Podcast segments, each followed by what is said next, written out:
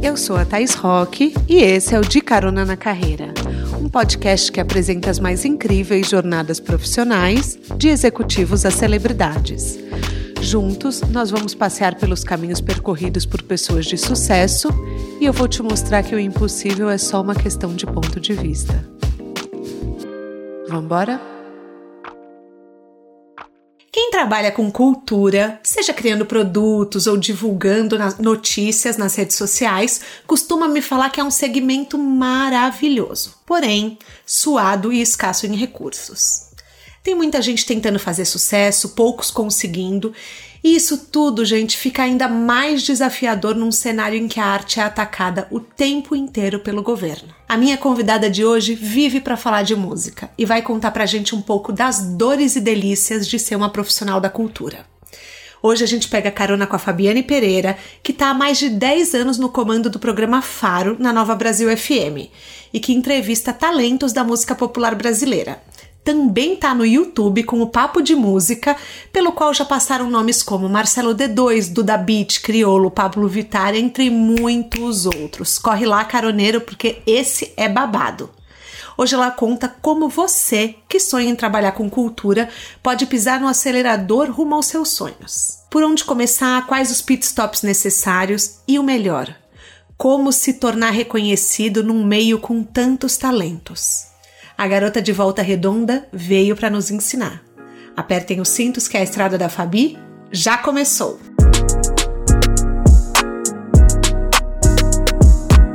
Fabi, seja bem-vinda ao De Carona na Carreira. Hoje meu programa tá cheio de bossa com a sua presença. Quer dar um oi pros caroneiros? Adorei! Oi, caroneiros! Eu adorei esse esse chamamento que você tá dizendo, caroneiros, porque você sabe que no papo de música eu não tenho um chamamento assim, e nem no faro. Eu nunca achei um, uma coisa assim, olá, enfim, e eu achei caroneiros ótimos. Não, cê mas você sabe que, tipo, tem algumas pessoas que falam caminhoneiros, então.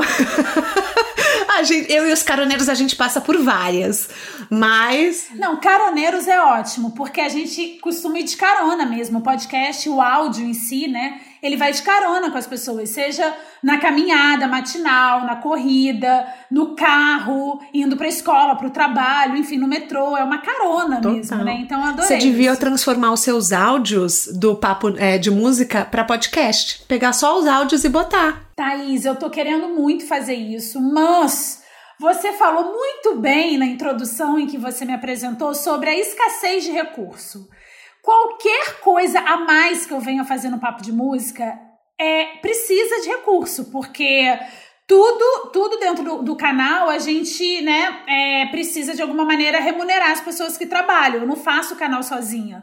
Eu faço quase sozinha, mas tem uma, uma galera que, que me ajuda.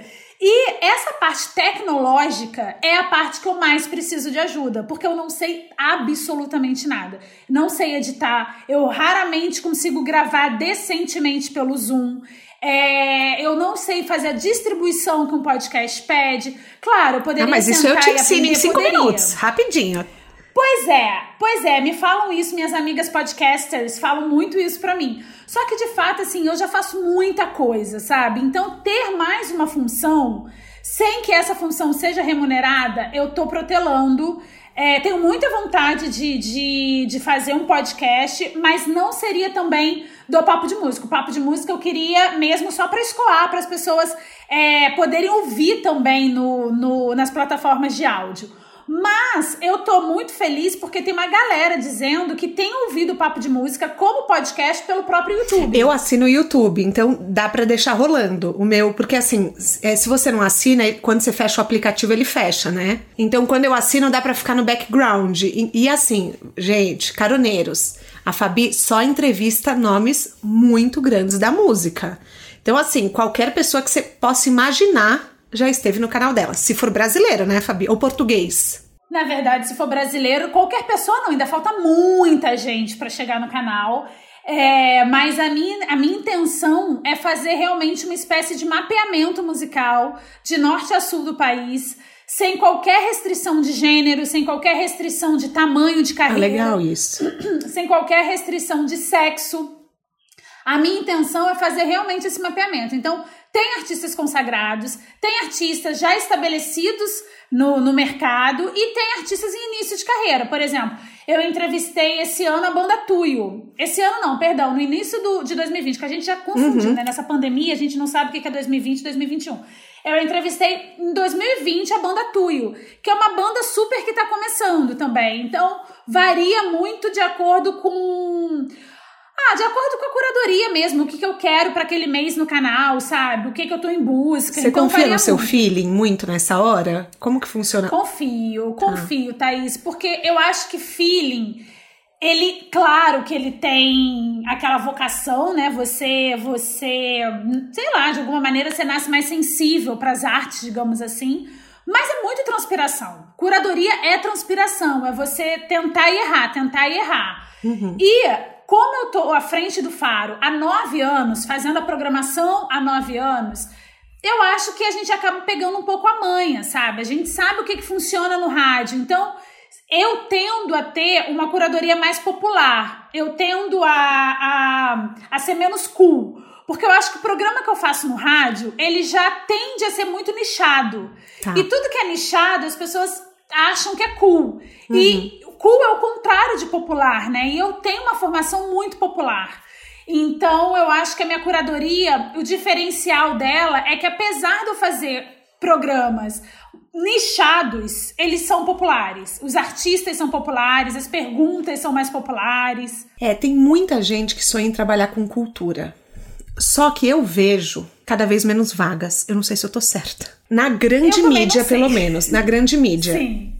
Sim. É, tem muito. Assim, é, quando a gente sentou para fazer o roteiro, o que o Álvaro me falou, um beijo, Álvaro.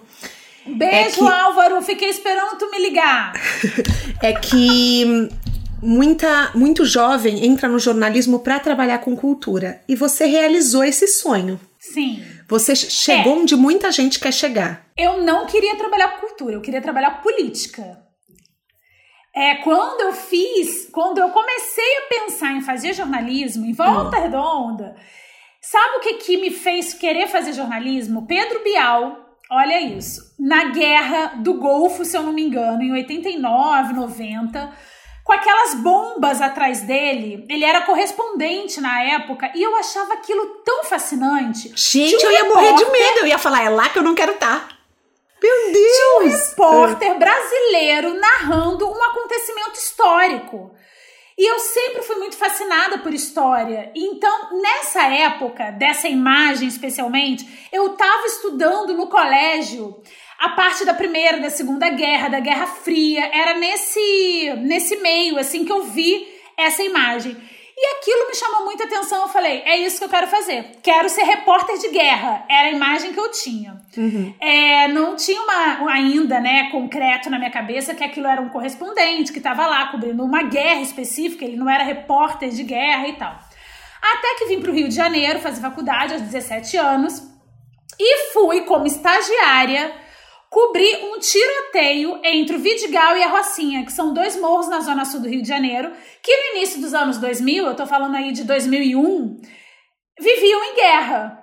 E aí, quando eu, estagiária, fui junto com a equipe de cobertura de jornalismo cobrir esse tiroteio, precisei ficar dentro do camburão da polícia, dentro do caveirão, que é o carro blindado da polícia, para não levar um tiro Dentro do túnel, isso estava dentro de um túnel, tem um túnel aqui no Rio de Janeiro que é exatamente entre eu fico embaixo da Rocinha e do Vidigal. Eu entrei num pânico tão grande, eu estava no segundo período de faculdade. Eu tinha 18 anos. Eu falei, eu não quero de jeito nenhum ir pra guerra, socorro. O Rio de Janeiro já é uma guerra civil, eu não quero, não quero, não quero. E na, na época que eu disse isso e cheguei na redação muito assustada, tinha uma vaga para fazer cultura. Eu trabalhava nessa época, eu era estagiária da Globo News. Tinha uma tá. vaga para fazer cultura. Só que a cultura na Globo News, naquela época, já era muito aquém do que poderia ser. Porque a Globo News não é uma emissora que cobre, né, cultura uhum, essencialmente, sim, como sim. outras emissoras são. Então eu me sentia muito frustrada também de, de cobria uma, uma parte cultural da cidade que era muito elitista, muito classista. E tava rolando, é, nessa época, vaga de estágio na TV Brasil. E a TV Brasil era o sonho para todo mundo que queria trabalhar em cultura, porque era a TV Cultura. A gente, é, o nome da emissora era TV Educativa e que com, com a UBC, né, ela se transformou em TV Brasil, mas era uma emissora essencialmente cultural. E aí foi uma festa, foi a minha de fato formação profissional, porque eu só cobria cultura. É, eu me lembro de ir à casa do Ferreira Goulart, entrevistar o Ferreira Goulart em Copacabana, no apartamento em que ele morava, que foi a minha primeira entrevista na TV Cultura. Mas você já conhecia a música? Eu já tinha, assim, claro, eu conhecia como todo mundo que nasce brasileiro conhece música, mas eu não tinha nenhuma, nenhuma proximidade com os artistas de música, nada disso. E isso nem veio pela TV Brasil, isso acabou vindo pela Rádio MPB FM, porque simultâneo à, à TV Brasil, eu também fazia estágio na MPB FM que era uma rádio na cidade do Rio de Janeiro, que foi uma rádio muitíssimo importante para a cidade do Rio, que só tocava música brasileira. Então era a rádio xodó dos artistas. Todos os artistas queriam tocar na MPB FM. E lá sim eu fiz escola dentro da música, porque eu entrevistei e fiz pauta de todo mundo que você possa imaginar, menos Marisa Mãe e Chico Buarque. Não, que tipo assim, menos. Eu, então eu já entendi que esses são uma expectativa muito grande. Claro. É, são dois. Assim, na verdade, eu tenho quatro grandes expectativas. Tá. Mas esses dois, especialmente, tocavam na MPB FM e eu nunca entrevistei, porque eles nunca foram à rádio da entrevista. Na verdade, Chico Buarque até foi, mas, é, é mas não fui eu que entrevistei, claro, uhum. né? Eu era uma estagiária, não, não ia me colocar para entrevistar o Chico Buarque, que não dá entrevista nunca. Mas a MPBFM que me levou para essa proximidade com os artistas. E a TV Brasil, que infelizmente está super sucateada, é uma lástima a gente ter uma emissora no Rio de Janeiro, que é um berço cultural para o Brasil, tão sucateada, tá praticamente uma emissora estatal e não pública. É, mas foi a TV Brasil também que me deu essa. Ah, que me deu essa vontade de trabalhar com cultura e com fomentar a cultura num país que tem a cultura como. É, acho que a cultura brasileira ela educa, ela forma a cidadania, né? Ela tem um papel muito importante que talvez em outros países ela não seja tão expressiva, porque outros países têm outros mediadores sociais e o Brasil não tem, né? Então eu acho que a cultura para o nosso povo é muito importante nesse sentido. Tanto que na época da ditadura, o Chico, né, falando em Chico, ele tinha é, os protestos velados dele, como Cálice, apesar de você. Mas eu fico pensando, quem que hoje tem essa coragem e faz esse papel? Tem muita gente, Thaís, tem muita gente é porque eu acho que o distanciamento do tempo e a genialidade do Chico Buarque, né, fez com que a obra dele se tornasse quase que unânime politicamente falando. Mas se você ouvir a letra do Criolo, por exemplo, você encontra muito dessa dessa desobediência civil, digamos assim. Se você ouvir Nação Zumbi com um ouvido mais atento, você encontra muito dessa desobediência civil, sabe? Russo Passapulso é um cara que tem uma caneta bastante afiada. Rico Dalassan é outro homem que tem uma caneta muito afiada. Eu acho que os artistas, especialmente os pretos de periferia e de periferia de vários lugares do Brasil, né? Eu citei o Criolo, que é de São Paulo, Russo Passapulso, que é da Bahia, Nação Zumbi, que é de Pernambuco. É, eu acho que os pretos periféricos hoje é, levam a música brasileira para um patamar de assertividade política muito importante. E com o distanciamento do tempo, talvez daqui a 10 anos, daqui a 20 anos, a gente vai entender essa cena é como uma cena também frontalmente combativa, sabe? É, você postou um vídeo outro dia da Rita, né? Falando uhum. exatamente isso, que a música brasileira tá dizendo o contrário do que o governo diz.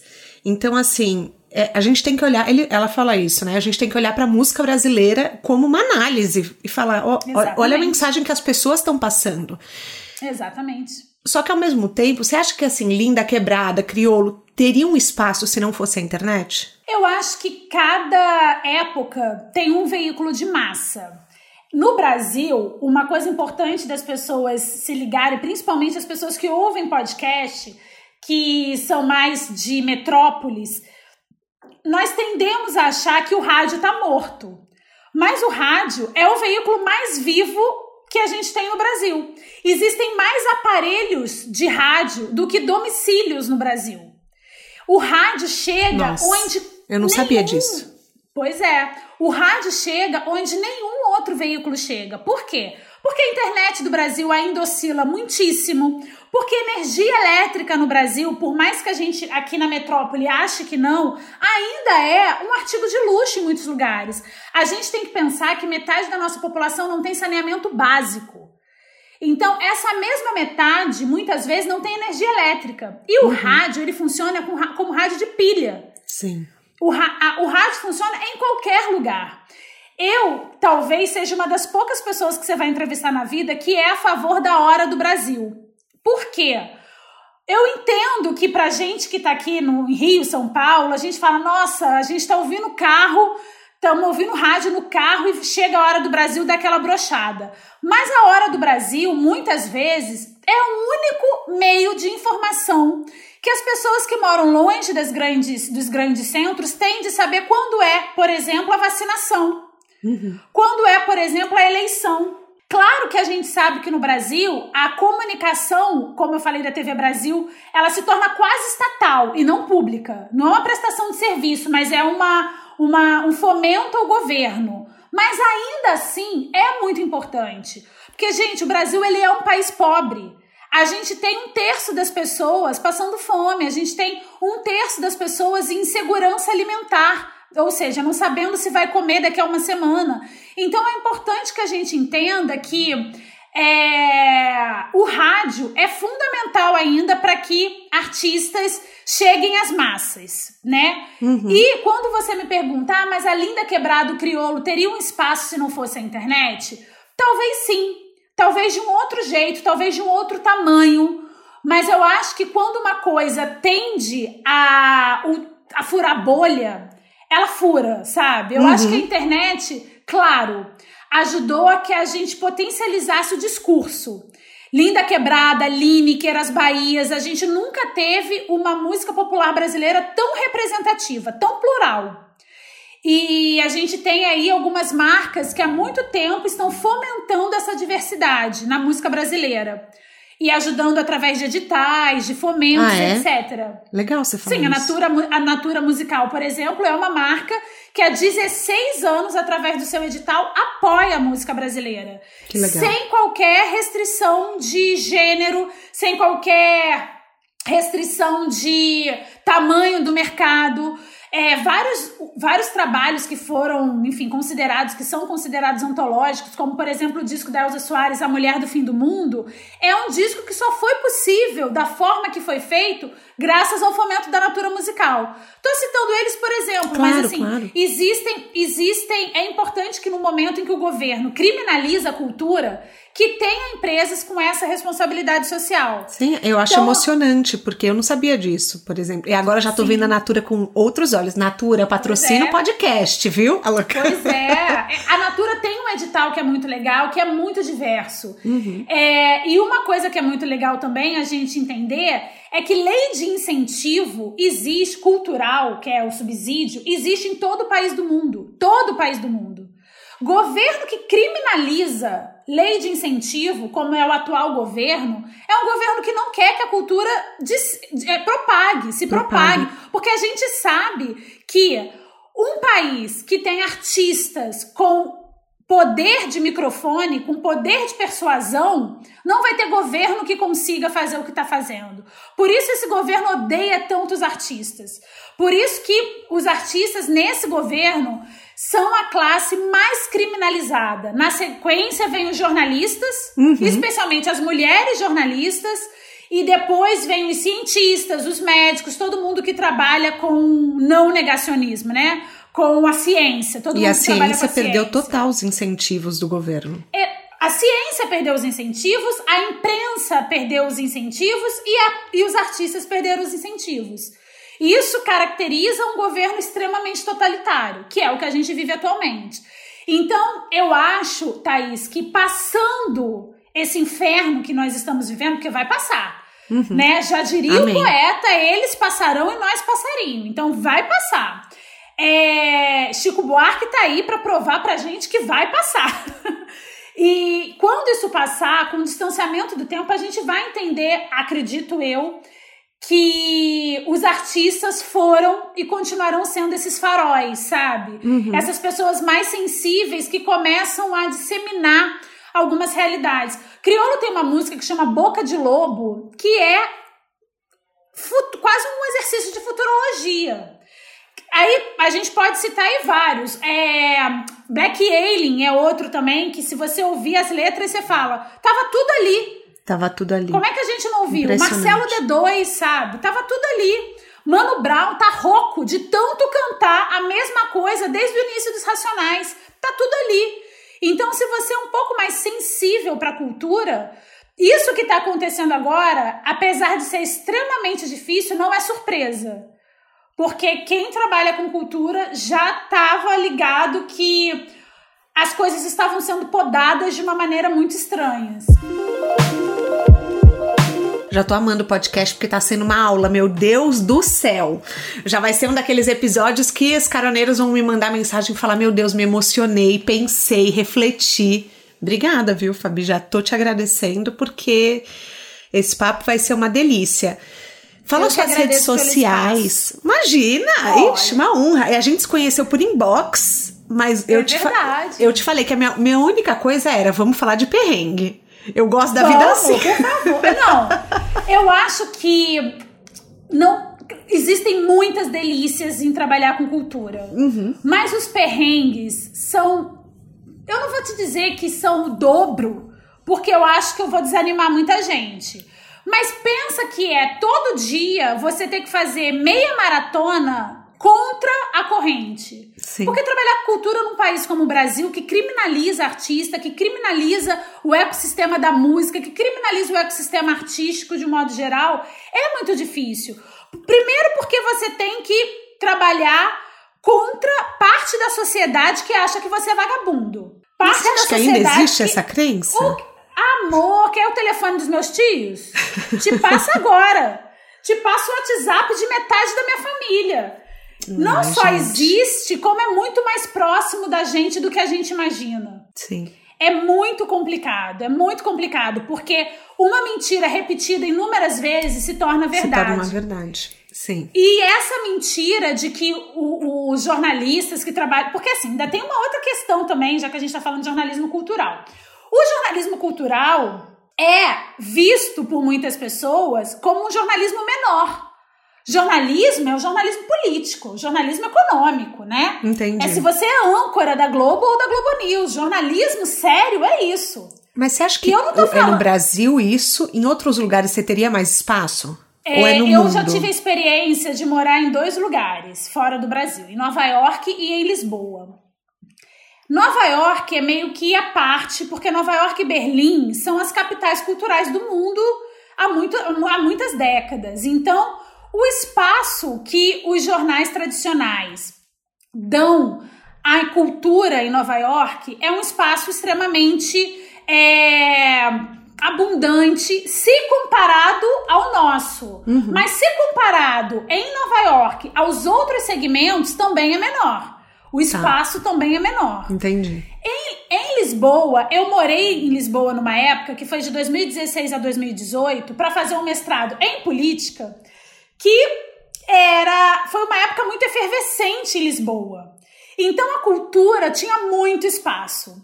E uma coisa que em Lisboa e em Nova York tem muito são rádios que abrem espaço para o que eles chamam de nova cena, nova cena contemporânea. Que legal. Isso no Brasil a gente tem muita dificuldade, porque as rádios no Brasil, na sua grande maioria, tá nas mãos de grupos políticos, de conglomerados políticos, de monopólios políticos que só querem saber de comercializar que não entendem que rádio é prestação de serviço, é concessão pública. Então, aquela então, história Brasil, de eu levar a, fita, tem... igual o Zezé de Camargo fez, de eu levar a demo na rádio, funciona? Hoje não. Hoje não funciona mais. Primeiro porque você não tem nem mais aonde ouvir uma, uma fita dele. Não, fita, tô brincando, assim, um pendrive, alguma coisa assim. Se então, eu levar, existe chance de alguém tocar? Pros músicos. Olha, Olha, Thaís, eu não sou aquela pessoa é, que vai ser a porta-voz do apocalipse aqui. Mas a minha realidade, que trabalho em rádio há 13 anos, eu nunca vi. O que eu vejo, o que eu vejo em programas como o Faro, que é o programa que eu apresento, e vários outros programas pincelados, pulverizados em várias rádios do Brasil, mas programas, não curadoria de programação, é que é, o e-mail funciona. Se você manda um e-mail com o link da sua música, quantas vezes, por exemplo, vou dar um exemplo da Lineker que é uma artista que hoje já está estabelecida do mercado. A primeira vez que a Lineker tocou no rádio foi no Faro. Ah, é? é? Na época, é, foi no Faro. E ela fala isso assim. Na época, só para eu contar a história resumidamente, ela tinha posto na internet, postado na internet, aqueles três vídeos. Um deles era o Zero, em que ela cantava junto com a banda dos Caramelos num estúdio, se eu não me engano, em Araraquara. A mãe da produtora do Faro, na época, viu esse vídeo, nós não tínhamos visto. Viu esse vídeo e mandou para ela e falou: "Filha, eu acho que essa artista pode tocar no programa que você faz". Na hora que a Babi, que na época era produtora do Faro, compartilhou esse link com a gente, a gente pirou nela, chamou ela para participar do programa e eu acho que ela tava com uma pequena agenda de, ela tava ainda muito começando, mas ela tava já com uma pequena agenda aqui no Rio de Janeiro para fazer alguma coisa e ela veio e, se, e foi pro Faro, foi entrevistada no Faro, etc. Igual a Lineker, eu posso citar aqui vários outros artistas que também foram nessa coisa de ir atrás, de buscar, de curadoria. É, vários artistas que tocaram no Faro, por exemplo, pela primeira vez no rádio. Mas as gravadoras Mas isso... têm o mesmo peso de antes? Ou não? Ou acontece Pro mais de artistas não. independentes? Por exemplo, todo mundo sabe que o Justin Bieber explodiu no YouTube. Sim, Malu é. Magalhães, né? É, Malu Magalhães. Traz aí, pra gente, assim. Então, para quem tá ouvindo, que quer cantar, que quer mostrar sua arte pro mundo, é possível a gente fazer através de um YouTube ou a gente ainda depende do, da aprovação da gravadora? Eu acho que as gravadoras, pelo menos para programas curatoriais como é o Faro e como é o Papo de Música, é, as gravadoras têm cada vez menos poder. É, eu nem lembro a última vez que uma gravadora indicou um artista para o Faro. Eu nem lembro. Porque normalmente o Faro é um espaço para artistas independentes ou para aqueles artistas que estão em gravadora, como por exemplo o Vitor Clay, mas ele conversa completamente com essa geração. Então, o que eu acho assim um bom caminho para tocar no rádio é que muita gente me pergunta é: não tem o rádio como seu principal objetivo.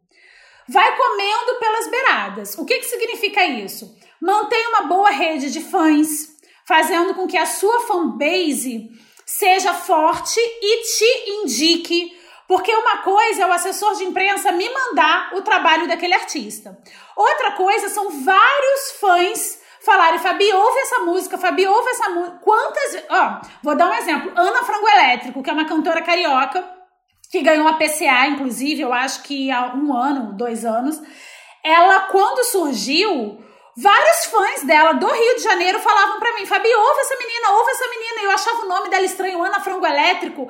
E fui ouvir a menina e realmente a menina é muito boa, tem um trabalho muito bacana. É um trabalho radiofônico? Nem tanto, mas é um trabalho extremamente interessante. Então eu acho que querer tocar em rádio é, antes disso, você precisa fazer o seu dever de casa. Então, ter essa, essa, esse público mais consolidado é importante. Rodar.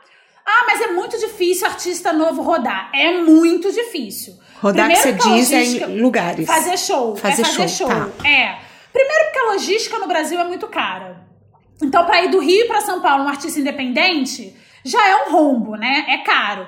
Agora, é importante que você faça shows na sua cidade. Por quê? Porque vai ter sempre uma pessoa para ver e para contar.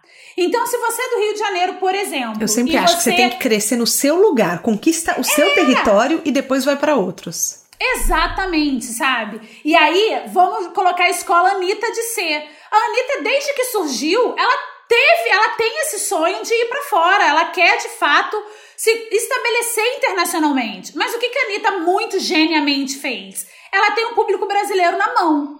É ela grava coisa lá fora, mas quando ela grava aqui é tiro de canhão, é vai malandra, é Girl from Rio. Então é importante que você tenha o seu público é, não só torcendo por você, mas te defendendo, sabe? Porque Fala- a Anitta, a é- gente é- passa pano pra ela de qualquer jeito, né? O quê? A Anitta, olha. Eu, tem alguns artistas que eu passo pano, cada vez menos, tá? O funil de passar pano tá funilando. Mas a Anitta, eu passo muito pano. Primeiro, porque é uma mulher que veio da periferia do Rio de Janeiro, dançando funk. São muitas coisas é, que podiam levar ela para um lugar que a gente vê muita coisa acontecendo que não é bacana, sabe? Sim. E ela foi lá, em nenhum momento ela tentou camuflar a origem dela. Pelo contrário, ela é funkeira com F maiúsculo e ela faz um trabalho extremamente bem feito. Eu gosto muito da Anitta. Eu vi a Anitta no Rock in Rio em Lisboa e eu fiquei muito impressionada porque era uma noite de Bruno Mars, que é o astro internacional Sim, do pop. total. E os portugueses estavam no Rock in Rio em Lisboa para ver Anitta. É sério? Anira, An- juro? Eu estava lá, eu vi, ninguém me contou. Tava todo mundo louco pra ver a Anitta cantar A Poderosa, Vai Malandra. E o show do Bruno Mars foi incrível? Foi, mas o público já tava super quente. A Anitta abriu pro Bruno Mars. Eu acho que teve um show no meio, talvez. Mas assim, ela foi, ela fez um show antes. E o público já tava completamente na mão do Bruno Mars, porque o público já tava louco pela Anitta, encantado, todo mundo dançando. Eu tenho vídeos disso no, no meu Instagram, porque foi realmente uma comoção. Mas qual que é o diferencial dela? Porque assim, eu amo a música dela, eu passo pano pra ela, eu assisto os documentários dela, mas você é especialista, eu não. Qual é o diferencial? Olha, é, eu até, até hoje, quando alguém fala que eu sou especialista, eu me sinto uma impostora, porque Maravilhoso, todo mundo. É, a pauta do podcast é impostora, viu? Eu não sei se você já ouviu os episódios de impostora, Já, já, já. mas assim. Não, mas é verdade, porque assim, eu falo, eu sou uma fraude, vão descobrir que na verdade eu entendo quase nada, porque é verdade isso, e isso eu acho que música é uma coisa, eu acho que tem muitas coisas aí na Anitta, sabe? Eu acho que a primeira coisa é tem estrela. Tem gente que tem estrela. E isso isso é do é isso é do é do é do transcendental, sabe? É do outro plano, eu não sei explicar. Mas eu acho que a Anitta tem uma coisa que é autenticidade.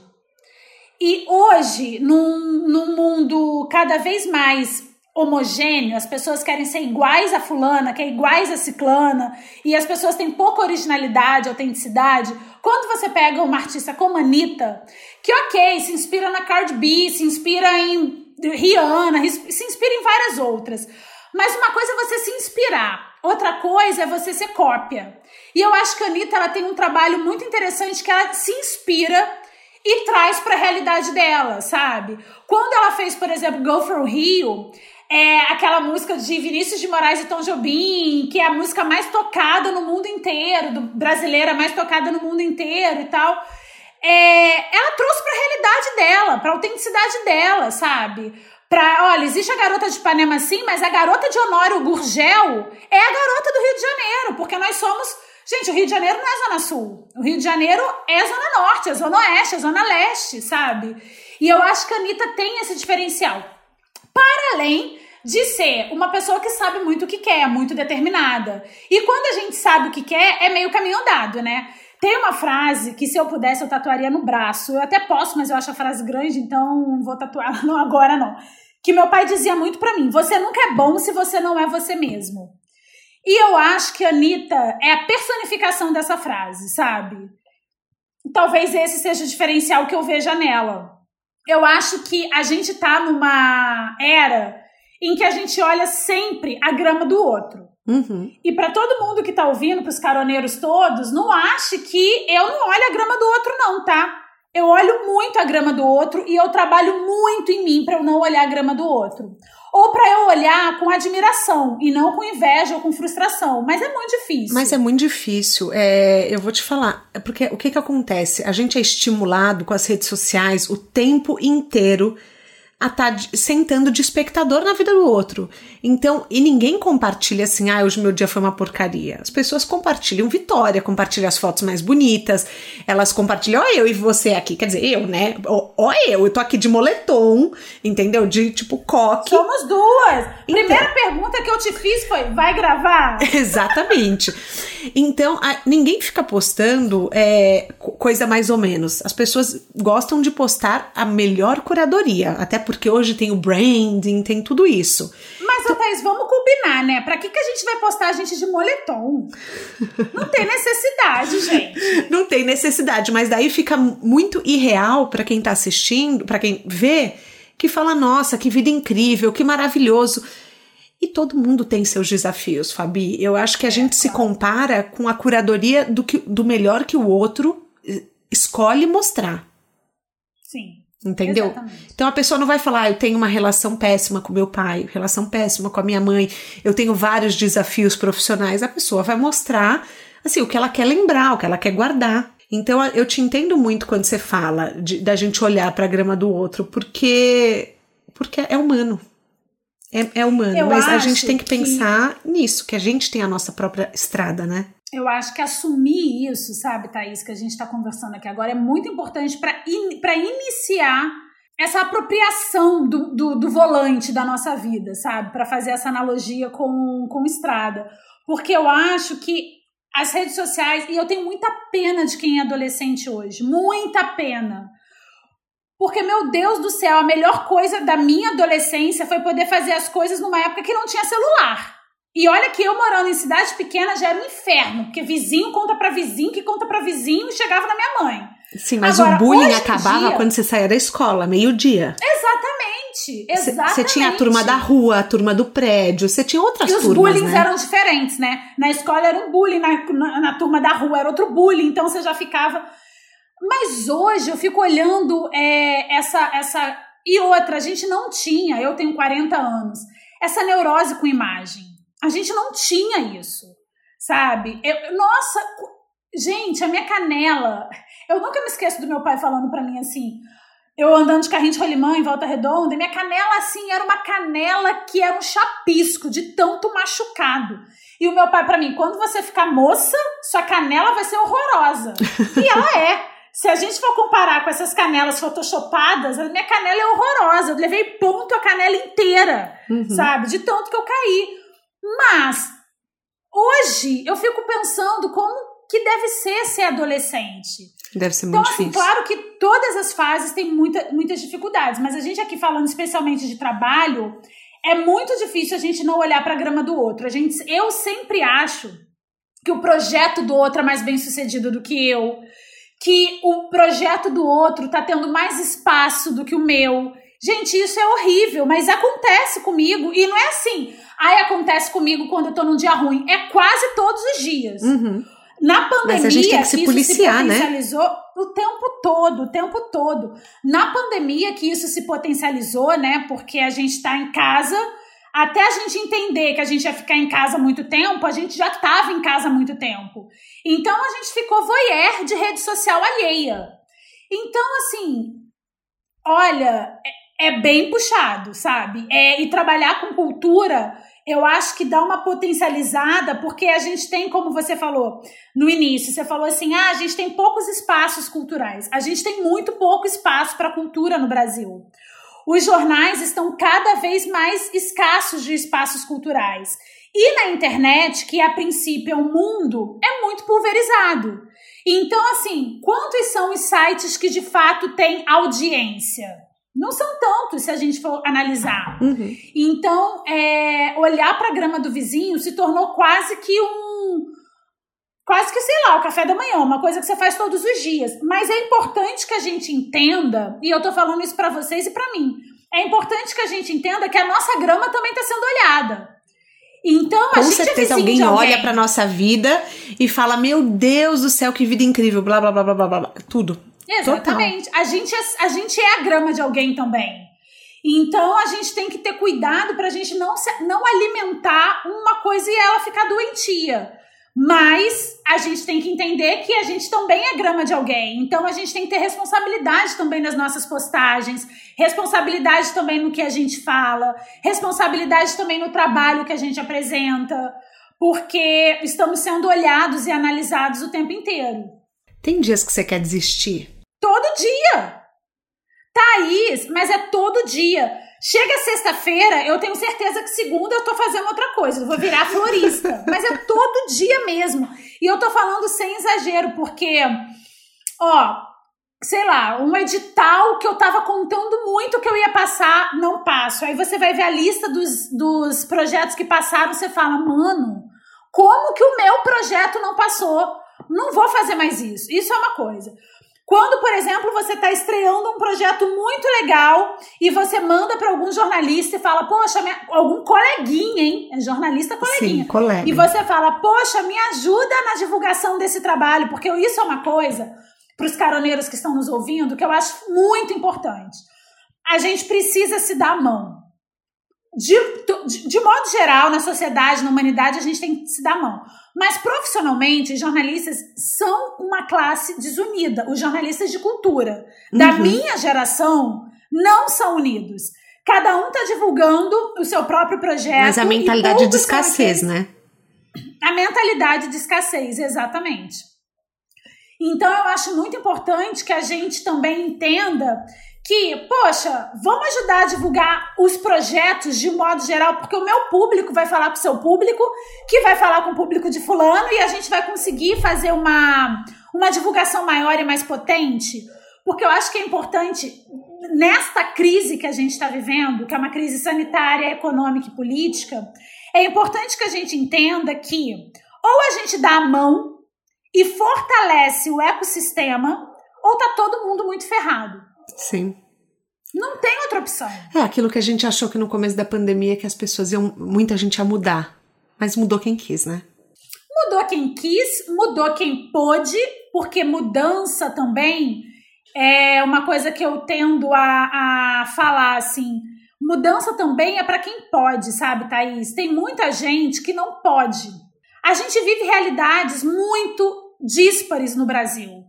A desigualdade é colossal. Então, assim, muda quem quer, sim, os privilegiados que querem e que podem, mas isso é privilégio. Mudar uhum. também é privilégio, sabe? Sim, você tem razão. Porque num país tão colossal de desigualdade, é, a revolta também grita, sabe? Grita. Então eu acho que, que é importante a gente também olhar por esse lado. Eu tento fazer um exercício de olhar para esse lado.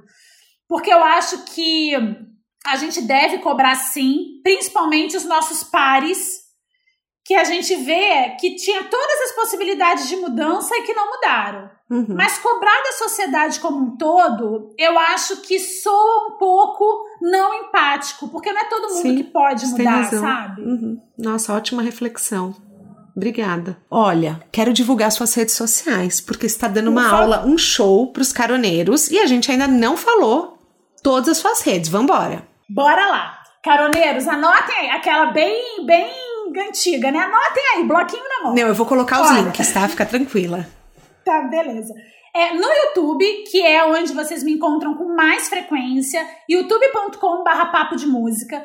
Toda semana tem uma entrevista inédita e exclusiva. Então você pode ir lá que vai encontrar artistas que eu tenho qualquer Qualquer entrevista que você parar, se você não gostar, a próxima você vai gostar. Porque não, não dá pra. A menos que você não goste de música. Aí tudo bem, vai procurar outro canal. Mas se você gostar de música, você vai gostar do papo de música.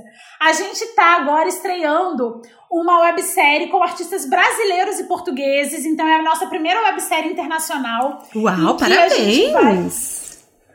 Em que a gente, daqui a pouco, eu tô, eu tô treinando inglês para fazer a segunda websérie internacional para trazer a Beyoncé pro canal, hein? Vamos lá. Vamos Amém, vamos, vamos rezar.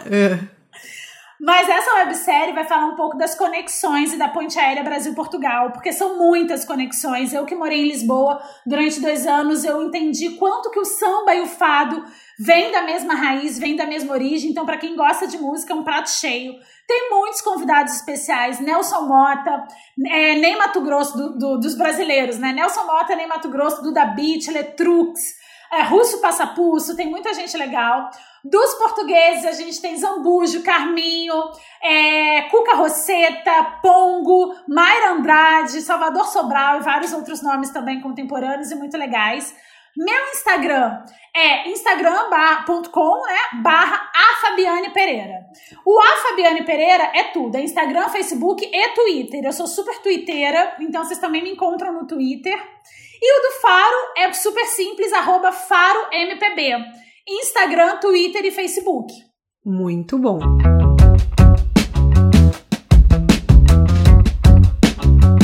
Bom, você estudou política e mulheres na vida pública que eu sei que foi a sua tese de mestrado, né?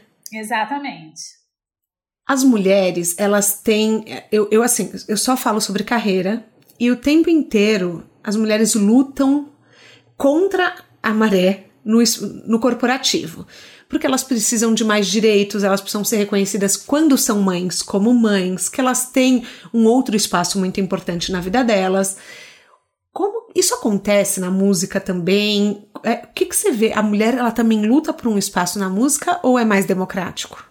A mulher ela é marginalizada, digamos assim, em todas as áreas. A gente vive o machismo estrutural no mundo, não é só no Brasil.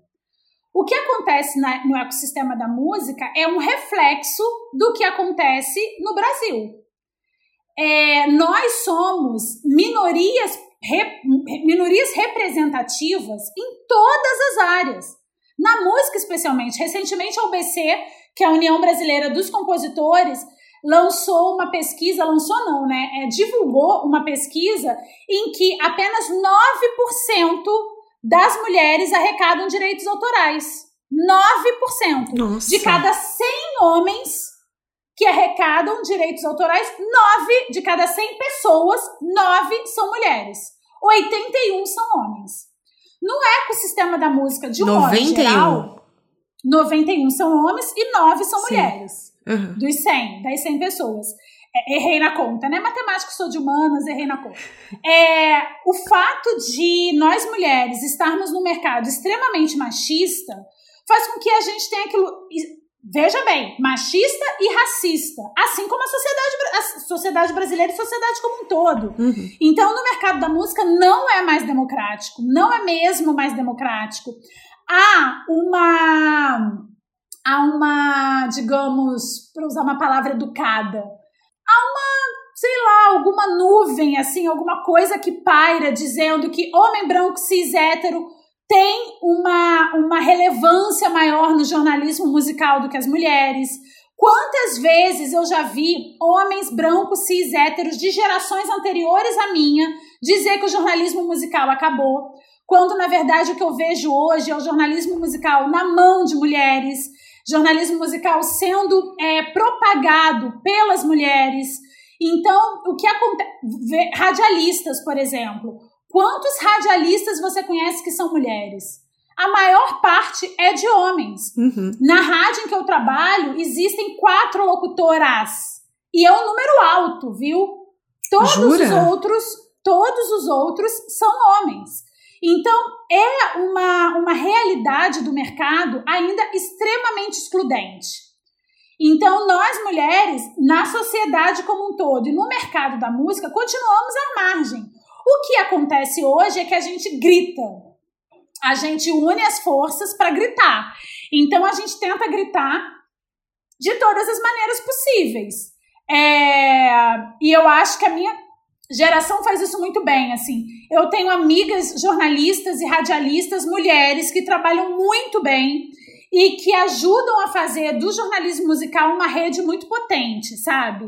Mas é uma luta, é uma luta para que a gente. E outra, que é importante a gente falar aqui para os caroneiros: mulher envelhece, homem não envelhece, homem fica experiente, mulher envelhece.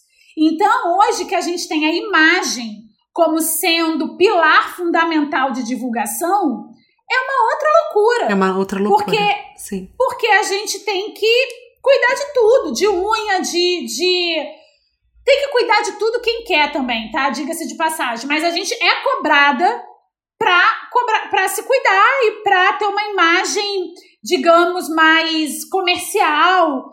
É muito complicado. E mulher preta ainda tem um outro agravante, que é o racismo. A gente vive numa sociedade extremamente racista. Então, é camadas e camadas, Thaís, assim. É, isso, isso, eu que, enfim, isso, meu mestrado não tem a ver literalmente com música, mas tem a ver com a inserção da mulher no espaço público. E quando você tem um microfone na mão, quando você é locutora de uma rádio que fala com 400 cidades, quando você apresenta um canal no YouTube que chega para milhares de pessoas, você ocupa um espaço público. Sim, e ocupar espaço certeza. público, ocupar espaço público em 2021 ainda incomoda muitos homens. Eu vou citar agora uma coisa louca que aconteceu no mês passado, que é um DJ espancou uma mulher, a mulher dele, a mãe do seu filho, espancou com vídeo comprovando espancamento e as redes sociais desse espancador que deveria estar preso triplicaram. triplicaram. O número de seguidores em 24 horas dobrou. Então, isso responde muito à sua pergunta. Nós, mulheres, precisamos batalhar duas vezes mais para conquistar espaço, seja no mercado da música, seja em qualquer outro mercado. E mulheres pretas têm que trabalhar três vezes mais para conquistar espaço, seja na música ou seja no mercado. Eu li uma frase que eu achei muito legal, eu não vou lembrar quem falou, mas é uma jovem ativista norte-americana, que ela diz o seguinte: privilégio é a falta de obstáculo. Privilégio não é vantagem. Privilégio não é vantagem. Privilégio é falta de obstáculo. O que uma mulher e uma mulher preta precisa ter de obstáculo para conseguir, precisa ultrapassar o obstáculo para conseguir chegar, é uma quantidade absurda uhum. e, e dá vontade de desistir todos os dias. Que dica você daria para quem quer seguir a sua carreira? Por onde começar? Lê. Leia tudo. Eu entrevistei uma vez a Joyce, cantora, e ela me disse uma coisa maravilhosa que foi: se você quer ser bom em qualquer coisa, leia. Legal. O Lenine, o Lenine me respondeu a mesma coisa, para a mesma pergunta. E aí, eu já lia muito, mas eu entendi o quanto eles estavam certos, sabe? Porque se você quer ser bom em qualquer coisa, estude. Se você quer ser um bom jornalista cultural, ouça as entrevistas daqueles jornalistas que você admira. Gente, até hoje, se eu vou entrevistar alguém que a Marília Gabriela já entrevistou, eu vejo antes a entrevista que ela fez. Tá. Porque a Marília Legal. Gabriela é minha, é minha instrutora uhum. de entrevista. Eu gosto muito do tipo de entrevista que ela faz. Eu acho que ela. É, é, inaugurou uma escola de entrevista tete a tete que eu gosto muito. E então estude quem você gosta, quem você admira, sabe? Isso é uma dica. A segunda dica é não tenha medo de compartilhar conhecimento. Conhecimento é para ser compartilhado. Caixão não tem gaveta. Para que, que você vai levar com você uma coisa que você sabe? Ajuda a melhorar a sociedade, compartilha. Então, se eu pudesse dar um conselho para jornalistas e não jornalistas, para os caroneiros que estão ouvindo, seria essas duas coisas. Leia muito, se informe, estude e compartilhe o que você aprendeu. Porque de que, que adianta a gente ficar cheia de conhecimento e não compartilhar, gente? Faz sentido nenhum. Quem quiser ler mais, eu tenho um clube do livro no Telegram que chama de Carona no Telegram e todo mês a gente lê um livro. Então, é feita uma votação agora no mês de julho, que a gente está gravando em julho. É um livro de suspense chamado O Segredo do Meu Marido, mas todo mês a coisa acontece lá de uma maneira muito gostosa, vira uma cumplicidade, um respeito muito grande pelas opiniões alheias. Então, olha, se vocês puderem fazer parte, eu digo que tem mudado a minha vida e me ajudado a ler muito mais, porque eu confesso que eu estava um pouco viciada em redes sociais e acaba me tirando o foco disso, porque eu tenho um compromisso com todo mundo que está lá, principalmente eu por ser mediadora, de ler. Então eu espero vocês. Agora, Fabi, quem foi a pessoa que você mais amou entrevistar? Me perguntam sempre isso e eu fico numa saia justa. Por quê? É muito complicado, assim. Eu, gente, eu amo. To, é, eu, parece demagogia o que eu vou falar mas eu amo todas as entrevistas que eu faço, com raríssimas exceções. Hoje, por exemplo, antes de eu gravar com a Thaís, aqui eu estava entrevistando Cuca Rosseto e Nelson Mota. Nelson Mota é meu pastor, nada me faltará. Como jornalista musical, ele é um homem que eu admiro muitíssimo, um profissional que eu gosto muito. Então eu saí da entrevista com ele completamente realizada e plena do meu ofício. Há entrevistas no canal que eu realmente aprendo muito, assim. É, agora, para não deixar você sem resposta, Thaís, eu entrevistei uma pessoa que é o Nando Reis, que amo, meu Deus! Estranho seria se eu não me apaixonasse por você. Ai, Nando, Olha, te amo! Uh. Gente, eu canto muito mal, mas é para mostrar pro Nando, se um dia ele ouvir esse podcast, que ele é tudo. Você sabe que eu cantei na frente do Nando, né? Olha a minha coragem. Porque meu no Papo Deus. de Música tem um quadro que chama Palhinha. E aí eu dei uma palhinha de uma música dele e ele teve que dar algumas outras palhinhas. Então uhum. eu cantei, eu tive essa audácia. Mas o Nando Reis, eu, vou, eu cito essa entrevista por quê? Porque eu já esperava que a entrevista fosse muito afetiva. Porque o Nando Reis, ele é uma pessoa. Pelas letras dele, você vê que ele é um cara muito sensível. Mas eu entrevistei ele na casa dele em São Paulo. Ele estava extremamente à vontade. E eu saí tão maravilhada dessa entrevista. Foi uma das primeiras entrevistas do canal. É, e foi uma entrevista assim que eu gosto muito de citar, porque a minha cara durante todo o vídeo da entrevista é uma cara de fã, que é importante que vocês saibam que eu sou jornalista, mas eu sou fã das pessoas que eu entrevisto. Claro. Então eu tô com uma cara de fã, mas eu também tô sendo super profissional entrevistando ele, fazendo todas as perguntas que eu quis fazer e ouvindo dele as respostas mais afetuosas possíveis. E eu acho que essa é uma entrevista que eu sempre cito. Mas há inúmeras entrevistas que eu morro de orgulho de ter feito, sabe? Eu amo ter entrevistado Gilberto Gil. É, e a do Gilberto Gil dá pra ver a minha cara de tensa, porque eu fiquei nervosa, gente. Então, isso que eu ia te perguntar, você não fica muito nervosa? Porque tem gente que eu entrevisto que eu sou fã e que eu fico assim, nossa, entrevistar a Xuxa, tipo, foi um negócio para mim que, que eu, assim, que eu falei, meu, vai dar tudo errado, meu Deus do céu, o que, que eu vou falar para ela? Ela é a rainha. Então, como que você faz? Você não fica muito eu, nervosa? Olha, a Xuxa eu ia ficar, viu? Porque, mano, a Xuxa, rainha dos baixinhos, mano. Cresci com ela, minha babá. Exatamente. Olha, eu acho o seguinte: tem entrevista sim que eu fico nervosa, mas eu fico mais nervosa quando eu sei que a fama do artista é de difícil. Hum. Porque normalmente artista que tem fama de difícil é difícil. E aí é difícil você quebrar o gelo. E para uma entrevista funcionar, o gelo tem que ser quebrado. Porque senão fica uma formalidade que não fica legal, sabe? Então eu acho que tem, claro, que tem entrevistas que eu vou tremendo de medo. Que eu vou achando que vai dar tudo errado, que eu vou, meu Deus do céu. Sabe uma coisa que eu tenho? Olha a síndrome da impostora. Medo do artista me achar burra. Eu falo, cara, eu vou perguntar isso, o artista vai falar, nossa, que burra, quem é essa idiota? Tipo isso a mulher que uma vez perguntou pro Chico Buarque que ele tava num amistoso de futebol, você lembra disso? E a mulher falou, e aí, agora que você ganhou, você vai pro próximo? Ele falou, você não sabe o que é um amistoso, né, querida? Aí ela, Ficou, ai meu, fiquei com tanta dó, eu lembro disso é, até hoje. Mas logo o Chico, que é tão educado. Mas enfim, tipo o Chico, que é um cara que eu tenho fascinação, assim, por entrevistar. Eu acho que eu vou falar para ele, Chico, conversa aí, que eu só tô aqui ouvindo, porque eu não sei o que vou perguntar. Eu acho, assim, na verdade eu já tenho um questionário de perguntas pro Chico, mas eu fico pensando, tudo que eu perguntar pro Chico, ele vai me achar burra, então não sei. Eu tenho uma, umas, tipo, Marisa Monte. Marisa Monte foi a cantora que eu mais ouvi na vida. O que, que eu vou perguntar pra Marisa, gente? Tipo, ela. A, olha, tem uma cena minha com a Marisa que é tão ridícula. O marido da Marisa é um cara super gentil, empresário também, não dela, mas de outros artistas, empresário inclusive do Nelson Mota. Um cara gentilíssimo. Encontrei com Marisa e Diogo no shopping da Gávea, que é um shopping aqui do Rio de Janeiro e tal. Eu não cumprimentei Marisa. Ah! eu não consegui, Thaís. Era Marisa Monte. Isso já tem uns cinco anos, mas não importa. Eu não cumprimentei a Marisa.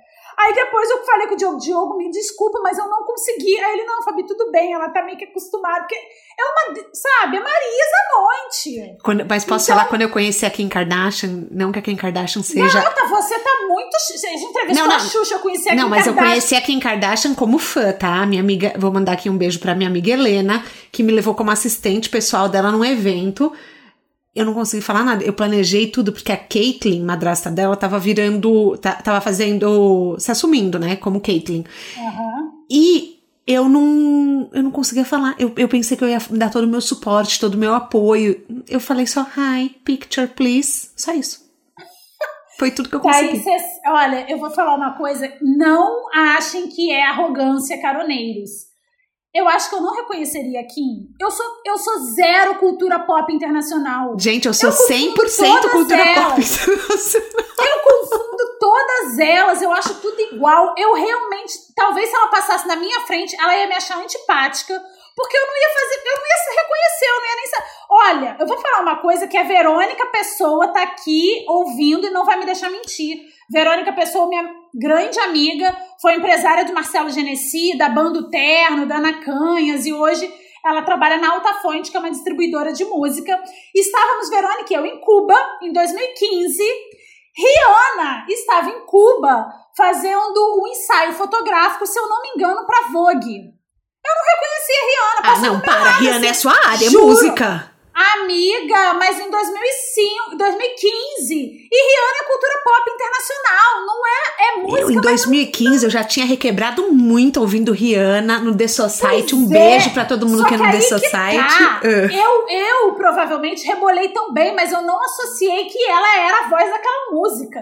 E aí a Verônica dando ataques, é Rihanna. E eu falei, mas cadê? E ela passou assim na nossa frente mais cinco vezes. Até eu falar, ah, tá, tipo, a minha cultura pop internacional é zero. Para não dizer que é zero, zero, eu conheço três que se passarem perto de mim eu atacaria. Um já Beyoncé. tá morto, o Michael Jackson, já tá morto. A segunda é a Madonna, outra minha pastora que nada me faltará, e a Beyoncé. Do contrário, tipo Bruno Mars. Gente, eu vi o Bruno Mars do lado, porque eu tava no backstage do, do Rock in Rio, então ele tava do Ele é desse tamanho. Eu nem reconheci direito. Eu, ah, tá, Bruno Mars é muito pequenininho. Enfim, eu sou muito zero cultura pop internacional. É uma vergonha eu que trabalho com música ser tão Não tem problema, você escolheu o seu nicho. Eu também não sou fã de todas as pessoas que fazem reality show. Eu sou fã da Kim. Tipo, eu não sou fã de todos os psicólogos organizacionais. Eu sou fã do Adam Grant. Então é isso, a gente escolhe o nosso nicho. Você é vê isso. que eu vou de psicologia a Kardashians em um é, segundo, né? Tô vendo, tô vendo. Fabi, tenho uma pergunta que eu sempre faço aqui que eu não posso deixar de fazer para você. O que é sucesso para você? Olha, Thaís, você sabe que eu também faço essa pergunta para os meus entrevistados, que eu meço como uma pessoa de sucesso, porque sucesso também é muito a nossa régua, né? É, eu, eu, particularmente, acho que sucesso é, é realização. Se você está realizada pessoal e profissionalmente, você é bem sucedida. Para resumir muito, eu, eu, eu falaria isso. Agora, há várias outras métricas, assim. O sucesso pessoal tem uma métrica diferente do sucesso profissional.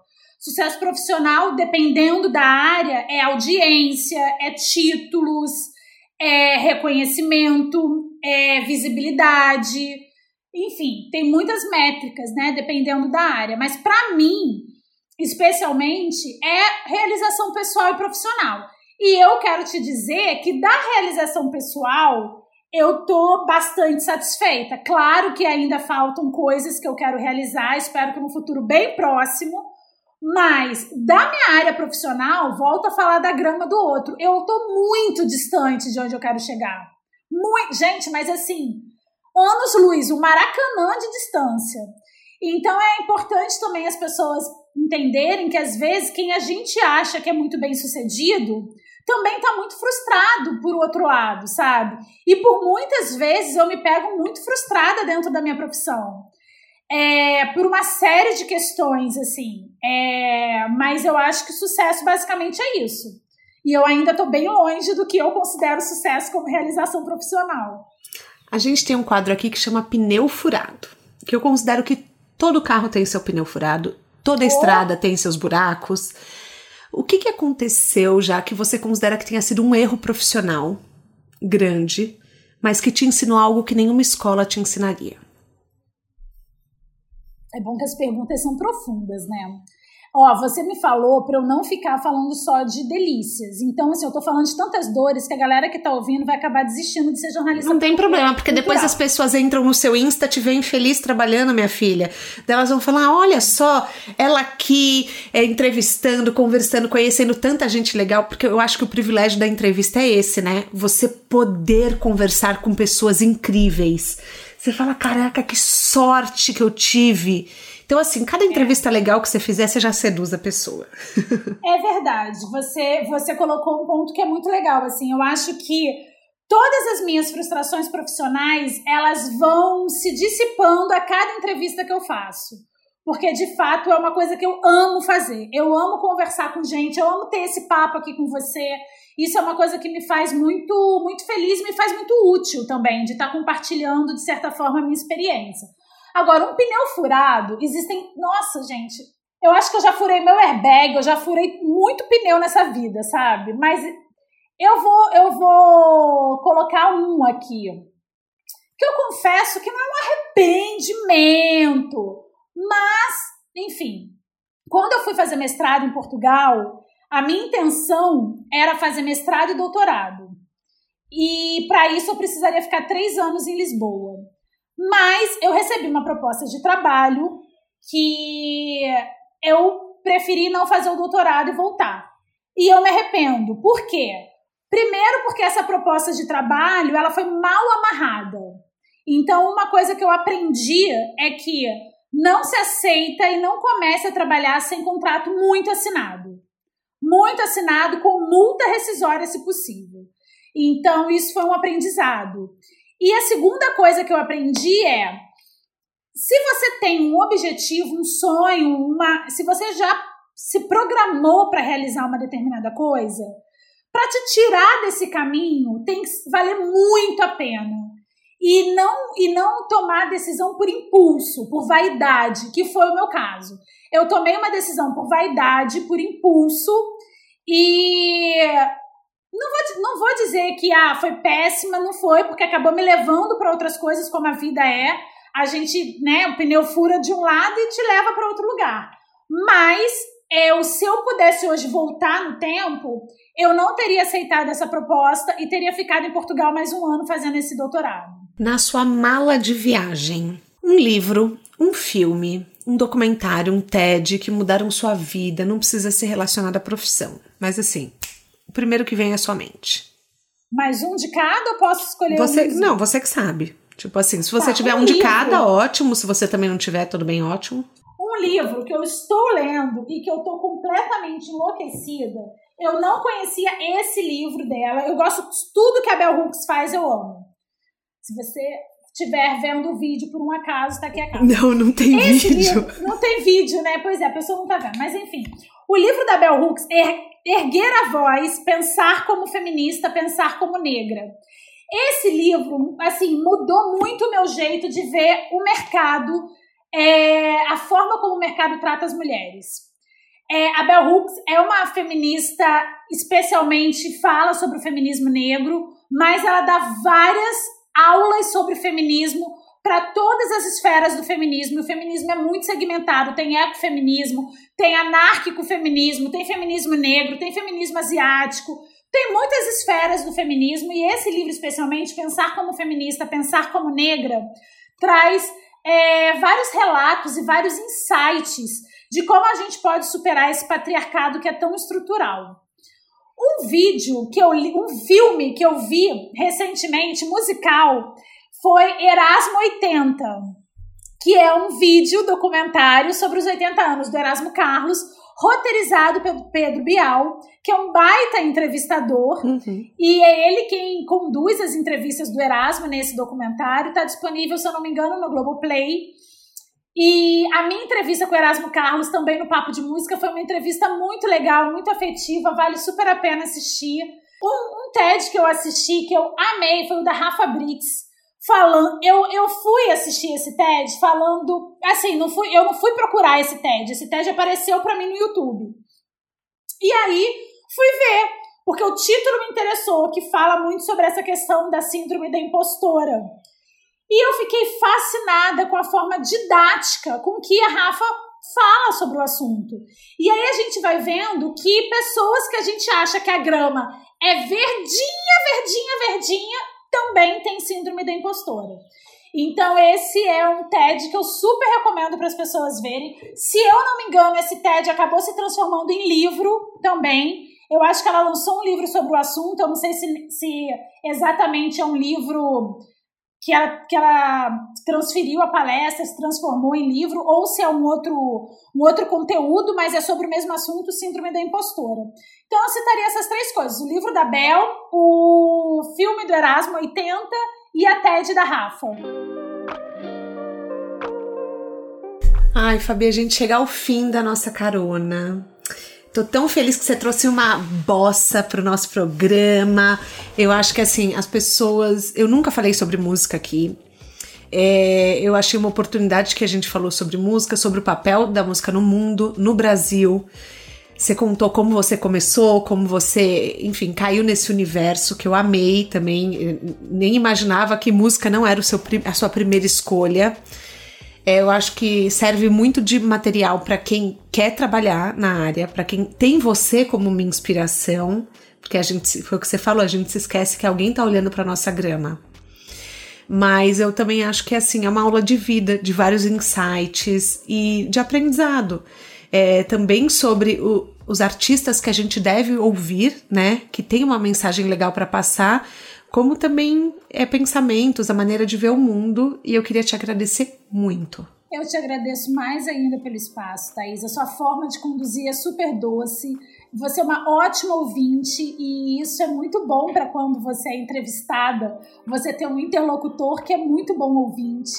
Quero agradecer ao Álvaro que te ajuda com esse roteiro também, que é um jornalista que eu admiro muito, que eu adoro o podcast dele também. E agradecer todo mundo que está acompanhando esse papo, porque eu acho que se a gente sair dessa loucura que a gente está passando, aprendendo a trocar mais, já valeu alguma coisa. Com certeza. Nossa. Eu acho que assim, uma mensagem que eu posso deixar para todo mundo é: valorize a música brasileira.